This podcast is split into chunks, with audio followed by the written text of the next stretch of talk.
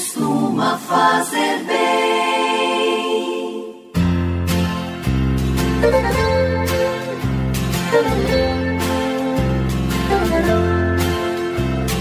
Orar costuma fazer bem. O coração de quem se entrega à oração tem mil histórias para contar. Orar costuma fazer bem. O coração de quem conversa com o céu tem tanta coisa para dizer. Nesta quarta-feira, dia 2 de junho, é com grande alegria que mais um dia nós nos unimos em oração, rezando sempre com você e por você. Hoje é o dia de Santos Marcelino e Pedro, e também estamos rezando o terceiro dia de nossa trezena a Santo Antônio no canal do YouTube Padre Alex Nogueira.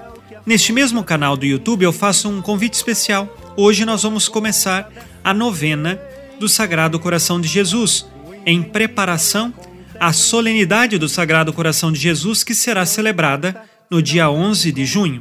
Hoje, então, primeiro dia da novena ao Sagrado Coração de Jesus. Reze conosco. E neste mesmo canal do YouTube, reze o Santo Terço, a oração da noite, esteja sempre unido em oração conosco. Iniciemos. Em nome do Pai, e do Filho, e do Espírito Santo. Amém. Que o Deus da esperança, que nos cumula de toda alegria e paz em nossa fé, pela ação do Espírito Santo, esteja convosco. Bendito seja Deus que nos reuniu no amor de Cristo. Unidos e firmados neste amor de Cristo, ouçamos agora com atenção a palavra do Santo Evangelho. Não importa se não vem como esperava, orar costuma fazer bem. Evangelho de Jesus Cristo segundo Marcos, capítulo 12 versículos de 18 a 27. Naquele tempo, vieram ter com Jesus alguns saduceus, os quais afirmam que não existe ressurreição, e lhe propuseram este caso: Mestre, Moisés deu-nos esta prescrição: se morrer o irmão de alguém e deixar a esposa sem filhos, o irmão desse homem deve casar-se com a viúva, a fim de garantir a descendência de seu irmão. Ora, havia sete irmãos. O mais velho casou-se e morreu sem deixar descendência. O segundo casou-se com a viúva e morreu sem deixar descendência. E a mesma coisa aconteceu com o terceiro. E nenhum dos sete deixou descendência. Por último, morreu também a mulher. Na ressurreição, quando eles ressuscitarem, de quem será ela mulher? por que os sete se casaram com ela? Jesus respondeu: Acaso vós não estáis enganados por não conhecerdes as Escrituras nem o poder de Deus? Com efeito, quando os mortos ressuscitarem, os homens e as mulheres não se casarão, pois serão como os anjos do céu. Quanto ao fato da ressurreição dos mortos, não lestes no livro de Moisés na passagem da sarça ardente, como Deus lhe falou: Eu sou o Deus de Abraão, o Deus de Isaque e o Deus de Jacó? Ora, ele não é Deus de mortos, mas de vivos. Vós estáis muito enganados. Palavra da salvação. Glória a vós, Senhor.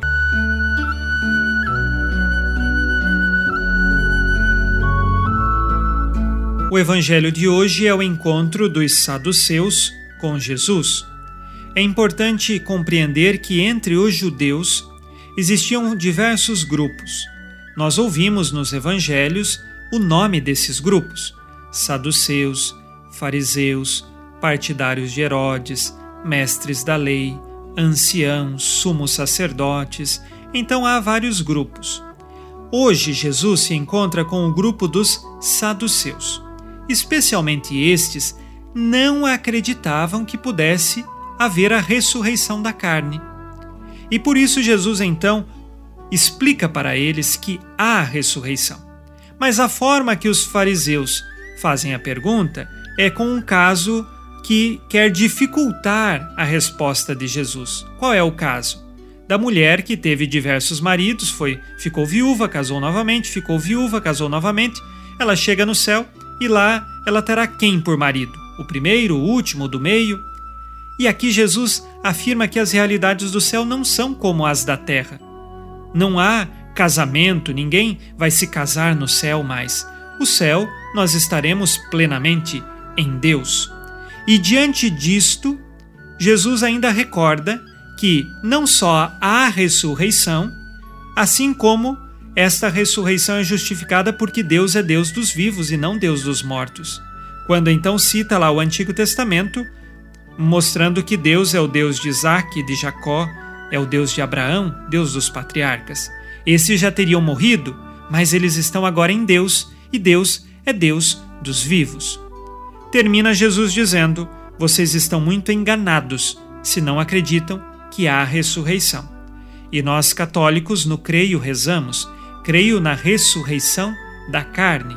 Quando vai acontecer a ressurreição? No fim dos tempos. Quando nós morremos agora, a nossa alma passa pelo julgamento particular, mas ainda não é a ressurreição. Podemos sim, a alma pode ir para a vida eterna, mas ainda não com o corpo glorioso ressuscitado. Mas sim, no fim dos tempos, quando Cristo há de vir para julgar vivos e mortos, é então que nós ressuscitaremos. Aqueles que já tiverem morrido, suas almas receberão um corpo glorioso. Esta é a nossa fé, que recebemos desde os apóstolos e conservamos, e nesta fé nós encontramos a certeza para a nossa salvação. Vamos agora com você rezar as orações deste dia, pedindo especialmente que o Senhor nos conceda o dom da fé, em acreditarmos na ressurreição, na vida eterna. Eis aqui o nosso grande tesouro. Rezemos.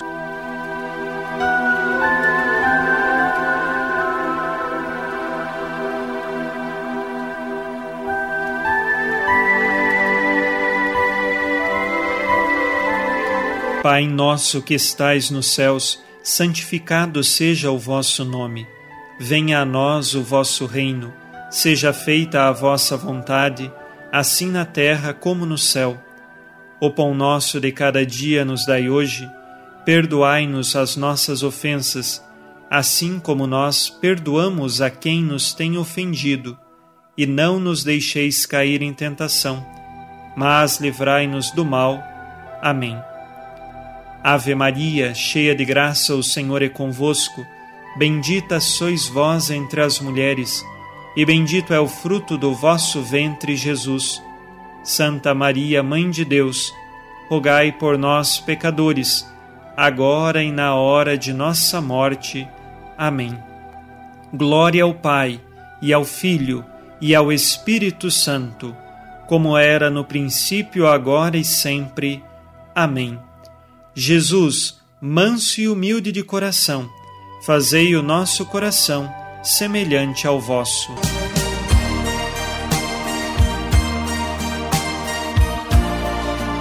O Senhor esteja convosco, Ele está no meio de nós. A nossa proteção está no nome do Senhor, que fez o céu e a terra. O Senhor Jesus Cristo esteja contigo para te proteger esteja à tua frente para te conduzir e atrás de ti para te guardar. Olhe por ti, te conserve e te abençoe. Amém. E a bênção de Deus Todo-Poderoso, Pai e Filho e Espírito Santo, desça sobre vós e permaneça para sempre. Amém.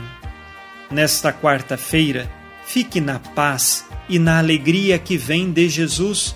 Abençoado dia a você e sua família. Abençoa, Senhor, as famílias. Amém. Abençoa, Senhor, a minha também.